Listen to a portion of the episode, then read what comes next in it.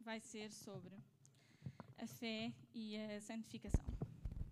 Portanto, podem sentar também, não são obrigados a estar em pé, não estão de castigo. Um, e, portanto, um, eu vou falar acerca da fé, sou, o Samuel, o Emanuel vai falar acerca da santificação. E, portanto, eu vou tentar ser eh, bastante rápida, porque também estou nervosa. Então, Uh, antes de mais, incentivo-vos também a fazerem os vossos apontamentos. Eu sei que isto é um bocado tipo, uma pita do que é que estás a falar, mas eu incentivo-vos a fazer os vossos apontamentos e, se quiserem, a partilhar nas vossas redes sociais também e a identificarem as redes sociais do CCVA, porque isso dá-nos um grande boost a nível social na, na net. E aí em casa também podem fazê-lo e, e, devem. Uh, eu pessoalmente gosto bastante de falar deste tema porque tenho referências da minha vida, uh, não, aliás, não só a minha vida, que apesar de, so, de serem 19 anos, tenho um, um, bom historial, digo eu, acho eu, sei lá. Um, e tenho referências da minha vida de, de, pessoas da minha família, e não só, mas procuro focar-me principalmente nas da minha família, que para mim são um grande exemplo. Uh, e acho que a fé é um desafio constante. E este desafio só termina quando nós terminamos a nossa carreira na Terra, porque nós acreditamos num Deus que não vemos. E, portanto, é uma caminhada diária. Nós só vamos ver Deus quando efetivamente a nossa carreira terminar e nos encontrarmos com Ele, com, com o nosso Pai. E acho que este desafio é um bocado complicado na sociedade de hoje em dia, porque vivemos numa sociedade onde tudo, hoje em dia principalmente, parece lícito, onde não há temor pelo que dizemos ou fazemos, não há, maior parte das vezes, respeito pelo próximo e às vezes até mesmo amor pelo próximo. Uh, e eu acredito que o nosso, o nosso Deus é um Deus de amor e, portanto, se nós não praticarmos o amor diariamente, então não estamos a praticar a nossa fé, não estamos a ser filhos de Deus uh, diariamente. E agora vocês perguntam, Inês, mas Inês, o que é, que é fé? Ora bem, a fé está dita e escrita em Hebreus 11, 1, que diz: A fé é a certeza das coisas que se esperam e a garantia das coisas que não se veem. Quando eu quero explicar a alguém o que é que é fé, principalmente a pessoas que não, não são crentes, eu uso a explicação do vento. Porquê? Porque o vento não se vê, mas nós sentimos o vento. Deus não se vê, mas nós sentimos Deus. E nós vemos o efeito do vento nas folhas das árvores, em furacões que hajam, mas aí já vemos o furacão, não é? Mas uh, em furacões que hajam, vemos as coisas a voar, tudo mais. E Deus é exatamente assim. Nós não o vemos, sentimos e vemos o efeito dele nas nossas, na, nas nossas, nas nossas vidas e nas vidas dos outros. Um, ora bem, a festa a, festa. Ai, sério, eu hoje eu estou bonita. A fé é manifesta em toda a nossa vida, porque nós acreditamos, como já disse, num Deus que não vemos. Portanto, em tempos de aflição, somos mais sensíveis a este sentimento de que Deus não nos abandona, Deus não falha e tudo mais. Claro que isto é praticado em toda a nossa vida. Nós acreditamos em todo o tempo que Deus não nos falha e na palavra está isso escrito. Mas, como somos mais sensíveis, perguntamos porquê é que isto não está a acontecer a mim, porquê eu, porquê, porquê, porquê. E hoje vim partilhar convosco um ensinamento que, e não só, mas um ensinamento que tanto a minha mãe como os meus avós me ensinaram, que é, nós não devemos perguntar o porquê. O porquê é dos pertence. Nós devemos perguntar para quê. Porque há N situações que vêm à nossa vida que mudam a nossa maturidade, mudam o nosso pensamento, mudam a forma como agimos, os nossos comportamentos. Uh, e nós, por vezes, podemos não perceber porque isto agora, para que isto agora, mas mais tarde iremos perceber e temos que ser pacientes e confiar, efetivamente confiar em Deus, ter a fé de que Deus estará connosco. Agora, um pequeno testemunho, porque eu não sou eu se não falar da minha vida. Então, um, houve uma fase este ano, que é o momento mais recente, uh, que foi em janeiro, quando a minha avó faleceu. Uh, para quem não sabe, ficam agora a saber. A minha avó é uma das grandes referências da minha vida enquanto mulher de Deus, mulher de fé, mulher de tudo e mais alguma coisa. que a mulher sabia tudo. Uh, e hum, no fim de semana que ela morreu, foi numa quinta-feira, se eu não estou em erro, numa quinta-feira, e na sexta-feira de manhã a minha mãe foi para Castelo Branco e a minha irmã foi para Praga. Portanto, eu fui deixada com a seguinte decisão. Vais para Castelo Branco, ficas em Lisboa e compareces a todos os compromissos que tinhas. Eu, nesse fim de semana, tinha uma reunião com o pastor João, o pulsar do coração, uh, se eu não estou em erro, a vigília em Alverca, que era pela noite dentro, e depois tinha o, então o funeral da minha avó e teria que fazer tipo tudo numa estopada. Ai, porra. tudo numa, estopada. e, portanto, vocês podem ver que eu estou muito nervosa, não é? Pronto. Tinha, tinha de fazer tudo numa estofada e ir diretamente da, da vigília para. Parem de rir. tinha de ir diretamente da vigília para Castelo Branco. Uh, e para quem não sabe, eu prezo muito o meu descanso. Tenho N de histórias do tipo: os bombeiros tiveram que bater à porta para conseguir abrir a porta porque eu estava a dormir. Um, e a minha mãe achava que eu estava morta. Um, portanto, eu prezo muito o meu sono, ok? Então, nesse fim de semana, eu literalmente orei antes da minha mãe chegar a casa e disse: Deus, meu amigo, eu não me sinto capaz. Porque eu tinha tudo e mais um par de botas para fazer. E eu não me sentia capaz. A, mulher, a minha referência, a mulher da minha vida, não sou homem, mas era a mulher da minha vida, uh, tinha acabado de falecer. Portanto, a minha referência do tipo, agora, quando eu precisar de alguma coisa, a quem é que eu vou recorrer? Claro que eu recorro à minha mãe, que e à minha irmã, que são os meus grandes alicerces, mas uh, quando eu tinha algum problema, eu ligava à minha avó e dizia: Avó, isto está a acontecer, preciso da tua ajuda, tipo, preciso de uma guideline. E ela dizia: Não, eu não te vou dizer nada, vamos orar e Deus vai falar contigo. E assim fazíamos. Então, naquele dia, eu fiz o que a minha avó, visto que eu não podia ligar, não é? Fiz o que a minha avó me dizia constantemente, que era orar. E eu orei, disse que não me sentia capaz, que precisava que Deus me dissesse qual era o próximo passo, se ia para Castelo Branco, se ficava. E eu fiquei. Fiquei, fui ter com uma amiga minha uh, antes do, da reunião com o Pastor João, vi a reunião, o culto, vigília. E quando cheguei ao funeral, uh, já cheguei um bocado atrasada, porque inclusive adormeci no autocarro e foi o meu tio que me acordou. Uh, porque lá está o descanso, prezo muito. E quando me despedi da minha avó, uh, despedi-me dela, dei-lhe um beijinho, e quando eu voltei a subir o meu corpo, eu estava em prantos. E houve uma pessoa que me abraçou e que sussurrou ao meu ouvido: continua a ser o orgulho da tua avó.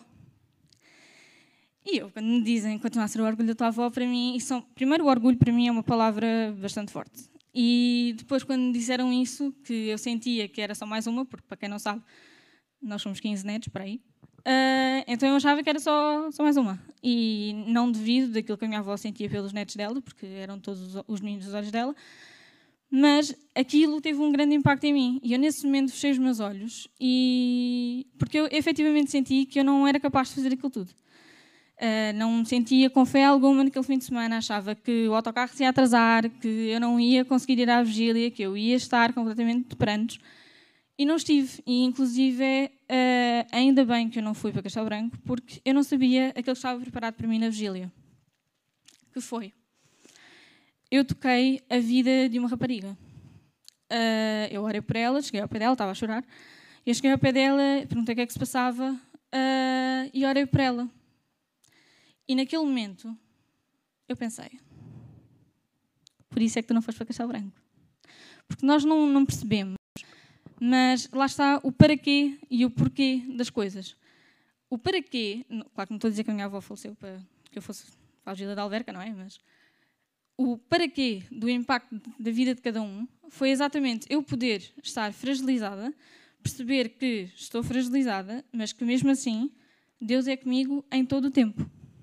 E como Deus é comigo em todo o tempo, eu fui capaz de reprimir aquilo que eu estava a sentir e pôr para fora aquilo, o amor que eu sentia pelos outros.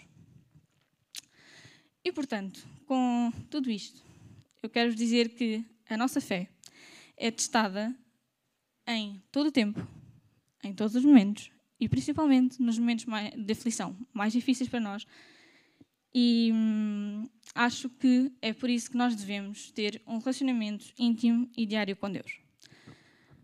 Porque é assim, nós não podemos pedir a Deus, ser comigo, ser comigo neste teste, ser comigo naquele exame, ser comigo naquela entrevista de emprego, ser comigo, whatever.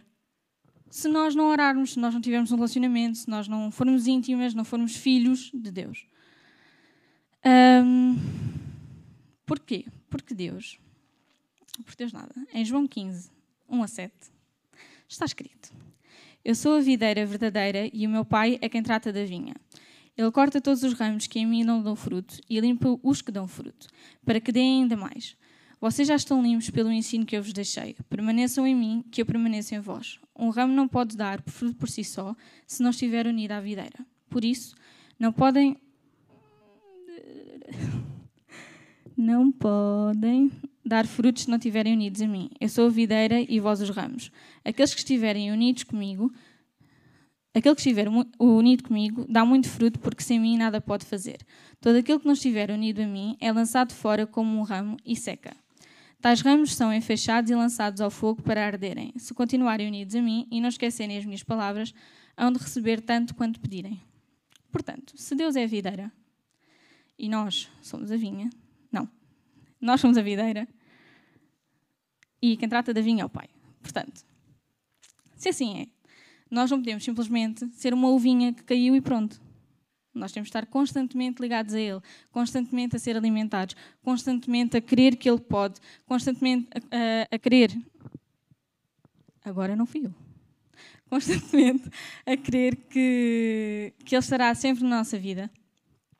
E se nós somos apenas uma ovinha que cai e olha, pronto, foi a vida, nós vamos desapegar-nos, vamos deixar de ter a fé, vamos com começar a culpar Deus de situações que nem sequer Ele é culpado, porque nós, somos nós que tomamos as nossas decisões. E neste tipo de situações, como a que eu estive na minha avó, na situação da minha avó, uh, nós temos sempre duas opções, que é ou eu me mantenho ligada a Deus, ou eu simplesmente vou estagnar.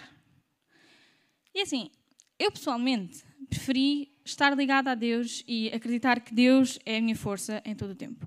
Mas há pessoas que, pela sua sensibilidade, e não há nada de errado nisso, atenção, uh, pela sua sensibilidade, afastam-se um bocadinho. Isso é normal. Agora, não podem é afastar-se completamente. Porque aí vocês vão perder tudo aquilo que conquistaram. E depois, para vocês, vai ser, para vocês, barra nós, vai ser cada vez mais complicado voltar a ter essa intimidade toda. Mas para isto não acontecer, existem pessoas que são referências nas nossas, vidas. Isto é, ter alguém como uma referência na nossa vida não é idolatrar. Há uma linha muito ténue que separa a idolatria da referência. Idolatria é quando nós temos alguém que a pessoa diz amém, nós dizemos sim, senhor, nós vamos fazer. A referência é, ok, aquela pessoa gosta da forma como ela lida com os, com os problemas dela e acho que é um exemplo para mim, identifico-me. E agora, esta, palavra agora é difícil. Deuteronômio 5, 8 a 10 diz: Não faças imagem de falsos deuses, uh, representando seja o que for daquilo que existe no céu ou na terra ou, ou na água, debaixo da terra. Não os adores nem desprestes culto, porque eu, o Senhor, sou um Deus que não tolera quem tem outros deuses. Por causa das culpas que os pais cometem contra mim, sou capaz de castigar os filhos e até netos e bisnetos, mas também pago com amor durante mil gerações àqueles que me amam e cumprem as minhas ordens. Deus é Deus, só há um. Eu lembro-me de cantar uma música na Supera Igreja que dizia: Tu não vais para o céu. Uh, a cavalo no camelo, tu, vais o, tu não vais para o céu de trotinete. Portanto, eu vou para o céu pela minha caminhada com Deus. Eu vou para o céu porque Deus é comigo, porque sou eu. Eu e Deus. Eu sou a personagem principal do teatro que é a minha vida. E vocês são os personagens principais do teatro que é a vossa vida. Não podem deixar que, que aconteça ao contrário. E hum, estas pessoas que são as referências da nossa vida podem ser nossas amigas ou não. E, portanto, também devemos ter amigos que leiam a palavra connosco. Estes amigos uh, não são aqueles amigos do tipo do Xiripitatá que vêm ter connosco e dizem: Eu tenho uma palavra para ti. É uma palavra do Senhor é uma palavra para ti. E a seguir dizem uma opinião delas e não do Senhor. As pessoas que são nossas amigas e que leem a palavra connosco são pessoas a quem nós recorremos e dizemos: Olha, é assim, estás a passar isto, preciso de ajuda, que é que eu faço? E essa pessoa, em vez de opinar, a pessoa vai ter convosco, lê a palavra convosco, ora convosco e diz: Agora é esperar. O que Deus quiser, Deus vai fazer. E tu tens que estar atenta àquilo que vai acontecer. E é uma pessoa que vai mantendo contacto convosco diariamente. É uma pessoa, esta pessoa pode ser um, um discipulador. Eu, por exemplo, desabafo imenso com a, com a Dail, que é a minha discipuladora. Uh, desabafo imenso com pessoas da igreja. E é assim, claro que é normal nós temos amigos fora da igreja. Pessoas que não são crentes. Claro, caso contrário, seríamos um mero clube uh, em que vamos à igreja todos os domingos, os meus amigos são todos cristãos, eu sou boeda espiritual e tal e cenas. Não. É bom vocês terem amigos fora da igreja, até porque se não os tiverem, nem sequer estão a cumprir um dos nossos deveres, que é ir e pregar a palavra e converter pessoas. Uh, isto pareceu um, um coisa é converter pessoas. Enfim, um versículo para isto, muito adorado por mim, que diz, em Eclesiastes 4, 9 a 12. Valem mais dois juntos do que um sozinho, pois o esforço de dois consegue, consegue melhores resultados. Se caírem, um ajuda a levantar o outro. Ao passo que, se o que cai está só, não tem ninguém para o levantar. Se dois dormirem juntos, aquecem-se, mas se for um sozinho, como é que pode aquecer-se? No ataque, um sozinho uh, é vencido, ao passo que dois conseguem resistir, pois o fio dobrado não se quebra com facilidade. Portanto, as nossas amizades são muito importantes e ter pessoas cristãs na nossa vida, amigos com quem nós confiamos e podemos desabafar a nossa vida toda, é brutal. Por fim, posto isto tudo, temos de nos manter firmes nos nossos valores e princípios. E é aqui que eu própria, algumas vezes, falho. Porque, através da retidão perante os nossos valores e princípios, tendo um relacionamento íntimo com o Pai, então vamos manter a nossa genuinidade, bondade, santidade, amor, tudo e mais alguma coisa, enquanto filhos de Deus. Se nós não mantermos os nossos princípios, então estamos a fugir à pessoa que nós realmente somos.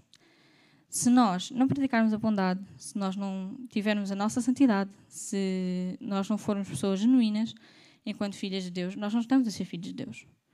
E uma pessoa que é filho de Deus é uma pessoa, obviamente, de fé, porque acredita em alguém que não vê, mas uh, sente. E Deus, nós sabemos que o nosso Deus é um Deus de paz, de amor, de consolo, de refúgio. Um, e sabemos que Ele está connosco a todo o tempo, mais algum, e um par de botas for preciso. Vocês estão-se a rir. Em Hebreus 12, 14, 16, diz: Procurem viver com toda em paz com toda a gente e em santidade, porque sem ela ninguém poderá ver o Senhor. Que ninguém se afaste de, uh, da graça de Deus e que nenhum de vós se torne como planta daninha que cresce e faz mal a muitos, contaminando-os. Que não haja no vosso meio pessoas imorais ou sem respeito pelo que é sagrado. Não façam como Esaú, que por um prato de comida vendeu o seu direito de filho mais velho. Meus amigos, meus amigos, temos que nos manter firmes. Temos que nos manter firmes porque em todo o tempo.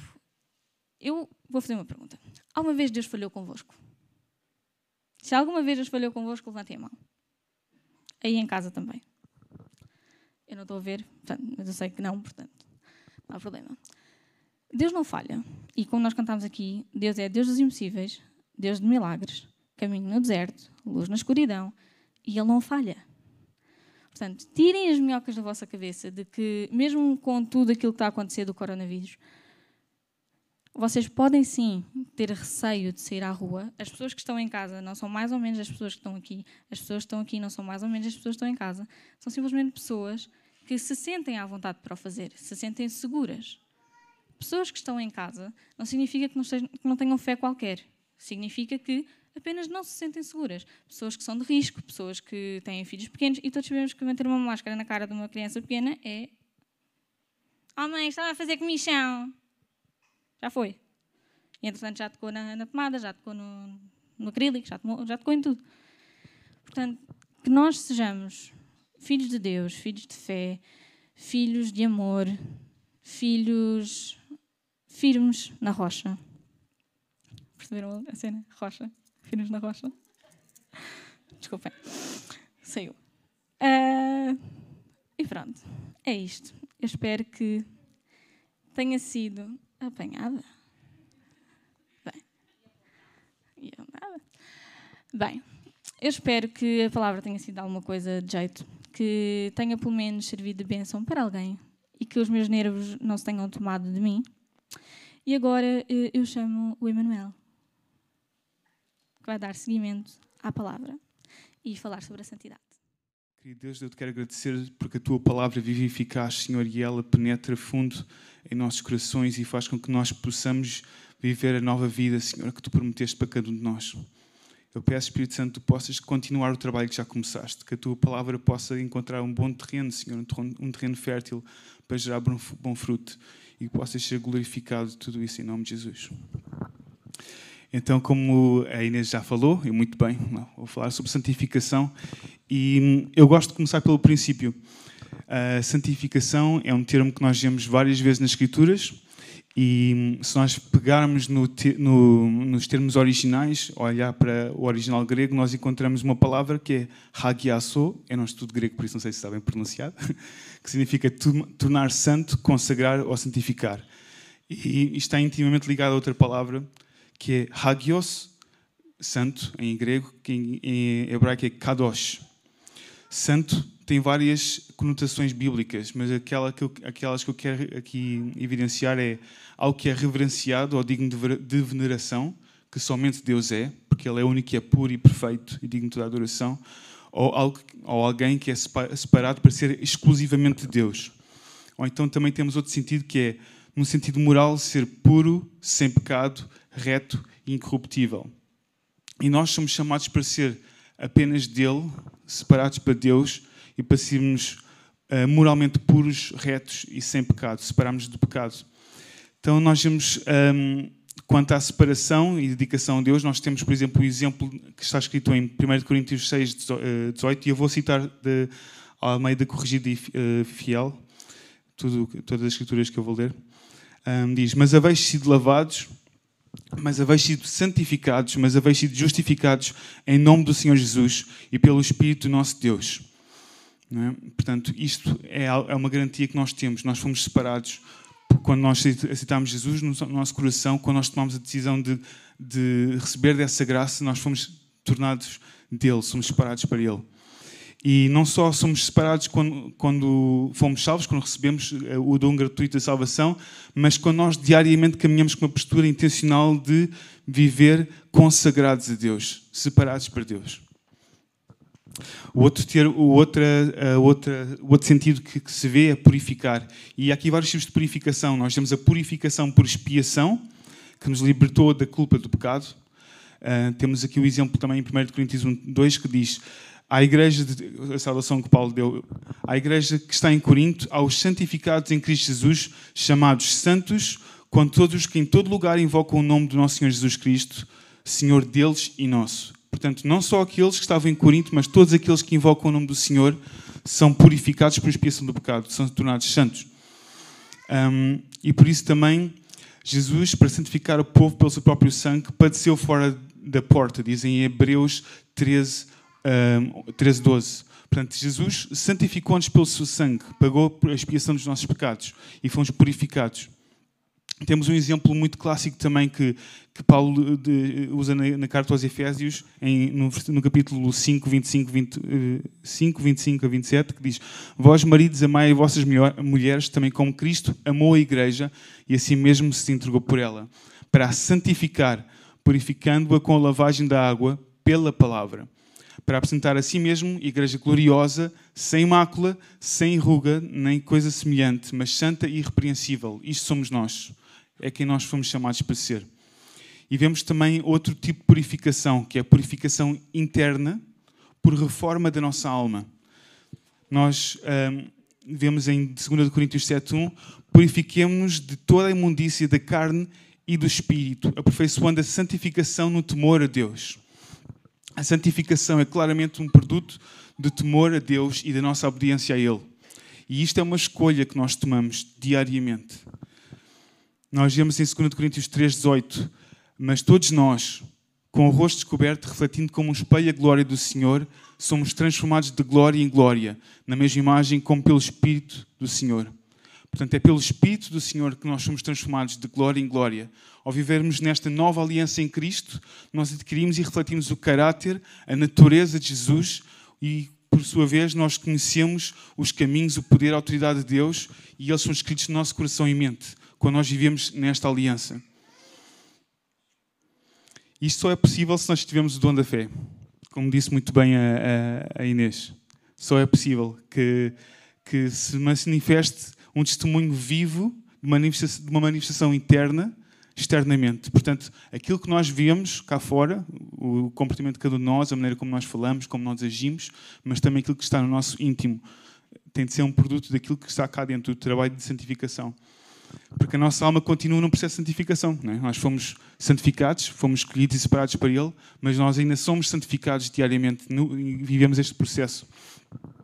Nós continuamos a lutar contra pensamentos e padrões do nosso velho homem. É? Temos a nossa velha natureza ainda aqui a, a chatear-nos e picar-nos de volta e meia. Uh, temos pensamentos imorais que ainda são vestígios da nossa velha natureza. Batalhas que tínhamos ainda antes de chegar a Cristo, elas mantêm-se, não é? Nós vemos isso porque nós não somos perfeitos ainda. Não somos completamente incorruptíveis como Ele é. Não somos totalmente santos como Ele é, no sentido de ser perfeitos como Ele é perfeito. Por isso, a nossa alma, as nossas mentes, a nossa mente, as nossas emoções, os nossos pensamentos estão ainda neste processo de renovação, de transformação.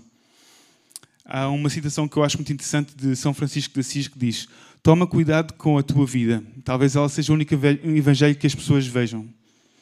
E com verdade isto é. O nosso comportamento é a nossa primeira pregação. Não é? E o nosso comportamento revela quão santificado estás ou não. Quão sério tu estás em alinhar a tua vida com aquilo que Deus quer. Por isto é que se pode dizer que a nossa profissão de fé não vale mais do que as nossas ações. Eu posso confessar com a minha boca que Jesus é Senhor e posso ser um sepulcro caiado e estar todo podre por dentro e todo partido e não ter experimentado a renovação de vida que Jesus nos dá. Um, acho que a Inês já leu em Mateus 7, mas Mateus 7, 17, Jesus diz: Toda árvore boa produz bons frutos e toda árvore má produz maus frutos. Não pode a árvore boa dar maus frutos, nem a árvore má dar bons frutos. Toda árvore que não dá bom fruto, corta-se e lança-se no fogo. Portanto, pelos seus frutos os conhecereis. Nem todo o que me diz, Senhor, Senhor, entrará no reino dos céus, mas aquele que faz a vontade do meu Pai que está nos céus. Muitos me dirão naquele dia, Senhor, Senhor, não, não, não profetizamos nós em Teu nome? E em Teu nome não expulsamos demónios? E em Teu nome não fizemos muitas maravilhas? Então lhes direi, direi abertamente: Nunca vos conheci. Apartai-vos de mim, vós que praticais a iniquidade. Por isso, não é porque nós estamos muito envolvidos, se calhar, no serviço uh, ministerial ou na igreja, ou, ou, até achando que nós podemos estar super ocupados e temos uma vida que serve a Deus, porque fazemos tudo e mais alguma coisa, isso não quer dizer que nós estejamos realmente a viver em pureza e santidade. Nós podemos praticar iniquidade e, mesmo assim, estarmos super ocupados na igreja ou em qualquer área secular, achando que estamos a lutar e, se calhar, até estamos a, a fazer coisas que contribuem para, para, para o crescimento do reino de Deus, porque mesmo no mundo secular nós vemos gente que continua a combater contra a injustiça e contra, contra a corrupção, contra tantas coisas. Portanto, eles mesmo, não conhecendo às vezes Jesus, estão a contribuir para o reino de Deus. Mas isso não quer dizer que eles, no, no final, possam achar lugar no reino dos céus como herança. Então eu queria deixar algumas chaves para nós vivermos em constante santificação, neste processo contínuo. Número um, compromete com um estilo de vida de santidade. Cultiva santidade na tua vida. Isto é algo que decorre naturalmente de uma vida que está ligada em intimidade com Deus, como disse a Inês. Nós vemos em Salmos 24 que quem subirá ao monte do Senhor, ou quem estará no seu lugar santo, aquele que é limpo de mãos e tem coração puro, que não entrega a sua alma à vaidade, nem jura enganosamente, esse receberá a bênção do Senhor e a justiça do Deus da sua salvação. Vemos também 1 Coríntios 6, uh, 9, que não sabeis que os injustos não hão de herdar o reino dos céus? Portanto, quando nós escolhemos não caminhar intencionalmente em pureza, mãos limpas e coração puro, e caminhamos em iniquidade, nós estamos a, a desprezar a santificação e por isso estamos a abdicar da nossa herança do reino de Deus. Pedro diz em 1 Pedro 1,15: Mas como é santo aquele que vos chamou, sede vós também santos em toda a vossa maneira de viver. Portanto, está escrito: sede santos, porque eu sou santo. Reparem, em toda a vossa maneira de viver, até naquilo que está aqui no nosso íntimo. Jesus disse claramente que, por exemplo, adultério não é simplesmente uh, cometer isso fisicamente com alguém, mas até no nosso pensamento. Portanto, vamos cuidar daquilo que nós temos cá dentro. Yeah. Em Hebreus 12 diz: Deixemos todo o embaraço e o pecado que de tão perto nos rodeia e corramos com paciência a carreira que nos está proposta, olhando para Jesus, autor e consumador da fé. Amém. E depois no versículo 14 diz: Segui a paz com todos e santificação, sem a qual ninguém verá o Senhor, como já foi citado hoje.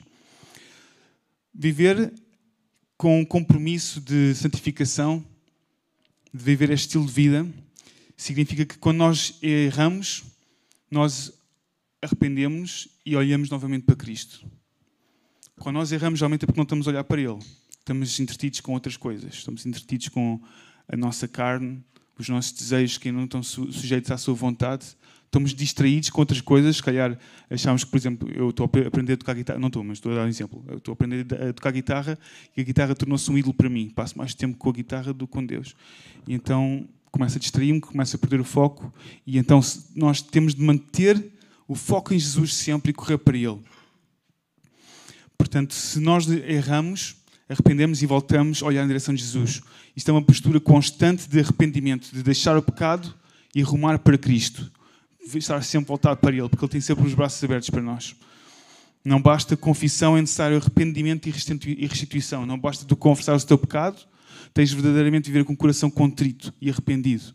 Ou seja, um coração que anseia ardentemente não estar fora da presença do Pai e não entristecer o Espírito Santo. Portanto, temos de viver com o coração quebrantado e contrito.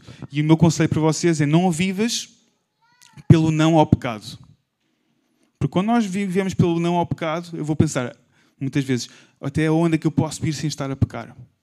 Quais é que são os meus limites? Não é? Mas esse, é o foco errado. Vamos viver pelo sim a Deus. Vamos viver pelo sim à vida de Deus em nós. Se tu vives pelo até onde é que eu posso pecar, já estás a pecar. A tua consciência não está pura. Então, em vez de decidir o que é que eu posso ou não posso fazer, decide o que é que eu posso fazer para estar mais próximo do meu Pai. O que é que eu posso fazer para que a sua natureza seja aperfeiçoada em mim. Um estilo de vida de santidade reflete a cultura do reino de Deus. E a cultura é gerada como uma resposta natural aos valores que nós absorvemos. Como é que nós absorvemos valores? Treinando também a nossa mente. Por isso, número dois, medita na palavra de Deus até que, esta esteja enraiz... até que estejas enraizado nela. A Bíblia dá-nos a conhecer a nossa constituição, a nossa herança e revela o caráter, a natureza e a vontade do Pai. Dizem em Hebreus 4, porque a palavra de Deus é viva e eficaz e mais penetrante do que espada alguma de dois gumes e penetra até a divisão da alma e do espírito e das juntas e medulas e é apta para discernir pensamentos e intenções do coração. Por isso, que ferramenta incrível que é a palavra de Deus. Ela põe tudo a claro, ela, quando nós olhamos perante, quando estamos perante ela, é como um espelho e estamos nus perante a presença de Deus e o Espírito Santo fala connosco e mostra: olha, estás a ver, há aqui uma mancha, há aqui uma ruga se calhar tens de cuidar disso. Yeah. A palavra nos dá o padrão de santidade que devemos viver e o qual é justificado pela operação do Espírito Santo em nós. Um filho ou uma filha de Deus sem Bíblia, sem conhecimento das Escrituras e da palavra de Deus, é como uma árvore sem raízes. Ela é facilmente abalada e não tem forma de se nutrir, de crescer, de, de gerar frutos. É? Portanto, vamos estar arregados na palavra. Em João, Jesus disse pediu ao Pai, rogando por nós: santifica-os na tua verdade. A tua palavra é a verdade. Né? E como é que nós podemos purificar-nos?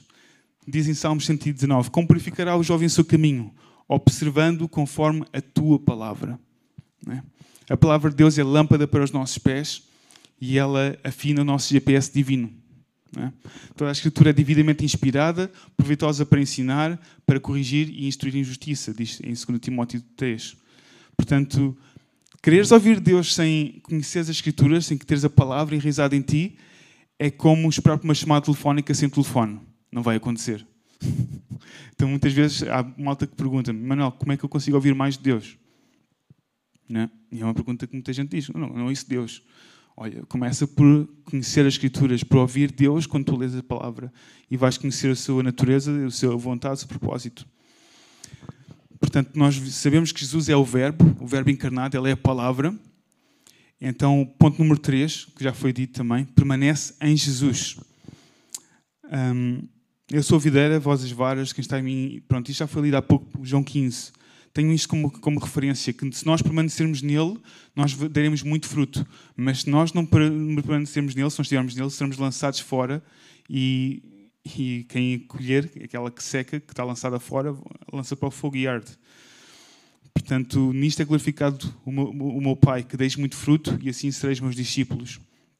E nós vemos aqui em João 15 que permanecer nele é cumprir os seus mandamentos, é estar próximo da sua vontade e caminhar nisto.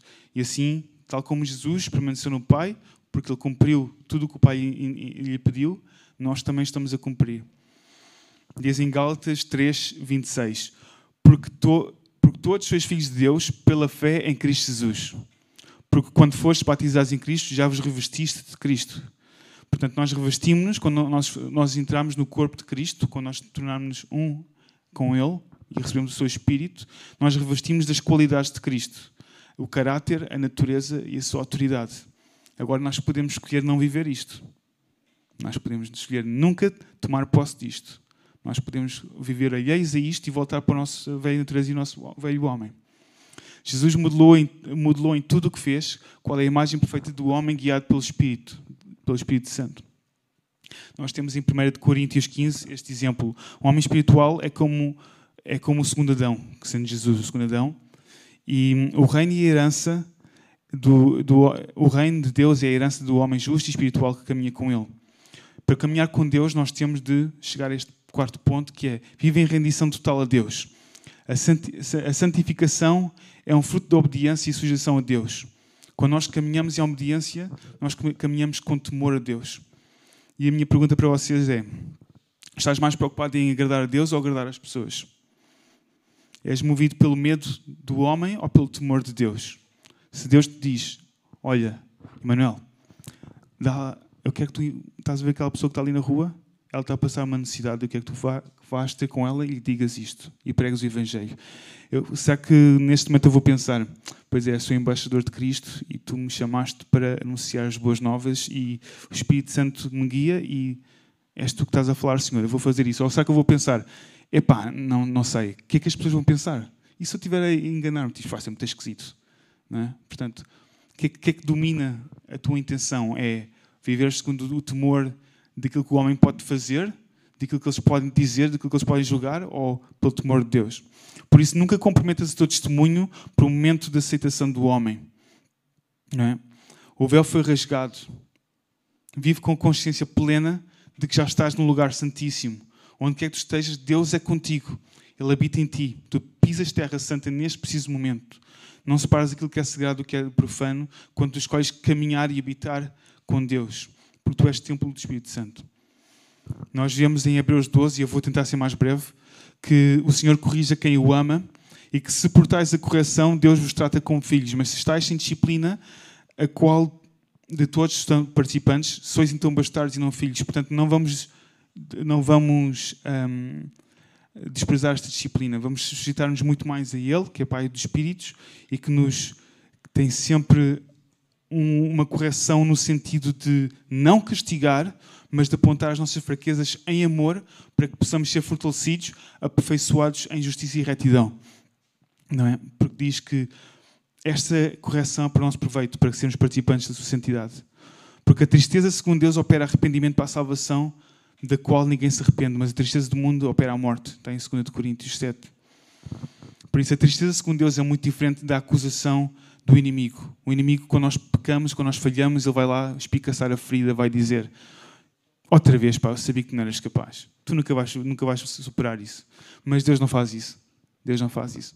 A tristeza, segundo Deus, é um convite ao arrependimento e à transformação para que nós sejamos restaurados. O temor do Senhor é o princípio da sabedoria e conhecimento do santo, a prudência, diz em Provérbios 9. Temer a Deus não é simplesmente não é um medo ou um assombro, é ter o máximo respeito por Ele, honrar a Deus de tal forma que quer agradar-lhe sempre e quando falho, corro para Ele com o espírito verdadeiramente contrito e arrependido. É decidir, sonda-me, ó Deus, e conhece o meu coração, prova-me e conhece os meus pensamentos e vê se há em mim algum caminho mau e guie-me pelo caminho eterno, como diz em Salmos 139. É dizer, eu temo-te, Senhor, e eu quero submeter-me tudo o que eu sou e estar 100% alinhado com a tua vontade. Isto é possível quando nós chegamos ao quinto ponto, e eu estou quase a acabar, que é cultivar o teu relacionamento com o Espírito de Deus. Nós somos santificados continuamente quando escolhemos caminhar em obediência à voz do Espírito Santo e quando passamos tempo com o Espírito de Deus, com o Pai e com o Filho. Nós adquirimos as características daqueles com quem nós passamos mais tempo, e se tu passaste tempo com Ele, Ele que é santo, vai te tornar-te santo, sem dúvida. Nós vemos a promessa que Jesus disse em João uh, 14. Mas aquele Consolador, Espírito Santo, que o Pai enviará em meu nome, esse vos ensinará todas as coisas e vos fará lembrar de tudo quanto vos tenho dito. Tenho uma pergunta para vocês. Quando Jesus foi batizado no Rio Jordão, os céus abriram-se e o Espírito Santo desceu, com ele, desceu sobre ele como uma pomba e repousou sobre ele. Como é que nós agimos estando possuídos pelo Espírito Santo, ou seja, quando o Espírito Santo repousa sobre nós, imaginemos que nós que temos literalmente uma pomba aqui. Se eu tiver uma pomba aqui, eu não vou caminhar da mesma forma, eu não vou falar da mesma forma, eu não me vou agitar da mesma forma. Eu vou ter uma conduta muito diferente. Vamos pensar como é que nós comportamos, sabendo que temos o Espírito Santo em nós. Número 6. Não abras, não abras mão da bondade de Deus. Dizem em Romanos 2 ou despreza as tuas riquezas da sua benignidade e paciência e longanimidade, ignorando que a benignidade de Deus te leva ao arrependimento. É a bondade de Deus que nos leva a verdadeiramente conhecer o arrependimento. E ela vai gerar em nós a boa recompensa, que é a vida eterna aos que perseveram em fazer o bem e procuram glória, honra e incorrupção. Por isso, este é o desejo do nosso coração. Quando nós temos um coração duro e impenitente, que não se arrepende, não se arrepende diz também aqui que nós entregamos ira para nós no dia da administração do, do, do, do juízo de Deus. Também está em Romanos 2. Por isso eu encorajo-vos a não se afastarem da presença de Deus. Não vamos abrir mão da bondade de Deus. É a bondade de Deus que nos leva a, o reverenciar e ao genuíno arrependimento. É conhecendo intimamente a bondade de Deus que tu serás transformado. Não há outro caminho. E número 7, e é o último ponto para acabar. Confia na suficiência da graça de Deus e na ação do Espírito Santo. Tito 3, 4 diz que Mas quando apareceu a benignidade e amor de Deus, nosso Salvador, para com os homens, não pelas obras de justiça que houvéssemos feito, mas segundo a sua misericórdia, nos lavou pela lavagem da regeneração e da renovação do Espírito Santo, que abundantemente Ele derramou sobre nós por Jesus Cristo, nosso Senhor para que, sendo justificados pela sua graça, sejamos feitos herdeiros segundo a esperança da vida eterna. Este trabalho de santificação e de renovação é apenas do Espírito Santo em nós. Por isso eu tenho de escolher ser sensível ao Espírito de Deus, caminhar com Ele, conhecê-lo intimamente. Dizem em Hebreus 4 porque não temos um sumo sacerdote que não possa compadecer-se das nossas fraquezas, porém um que, como nós, em tudo foi tentado, mas sem pecado. Cheguemos, pois, com confiança ao trono da graça para que possamos alcançar a misericórdia e achar a graça a fim de sermos ajudados em tempo, em tempo oportuno. Por isso, nós sabemos que existe graça para nos ajudar em tempo oportuno. Só temos de nos chegar ousadamente, com confiança, a este trono de, de graça e chegar à presença do Pai e dizer: Pai, eu não consigo sozinho. Eu em mim mesmo não tenho força, não tenho capacidade para viver isto. Os teus padrões de perfeição são altos demais para mim, mas sabes que mais? Deus já te aceitou. Tu não tens de fazer nada, nada para ser aceito e amado por Ele. Não há nada que possas fazer para te separar do amor dele. Mas a, a, a boa notícia é que nós podemos caminhar em santidade como Ele nos chamou, porque Ele providenciou a sua graça para isso. Ele diz em 2 Coríntios 12: A minha graça te, te é suficiente, pois o meu poder se aperfeiçoa na fraqueza. Por isso, quando nós nos examinamos em frente à perfeita imagem de Jesus Cristo, que vemos na palavra, nós podemos estar seguros que nós temos a promessa e podemos estar confiantes de que Ele já abriu um caminho. Por isso, tendo recebido um reino que não pode ser abalado, retenhamos a graça pela qual sirvamos a Deus agradavelmente com reverência e piedade, porque o nosso Deus é um fogo consumidor. Tem Hebreus 12. E que nós, no dia do juízo final, não, não sejamos achados no meio daquele fogo ardente e destruídos, mas que possamos viver hoje uma vida rendida a Ele.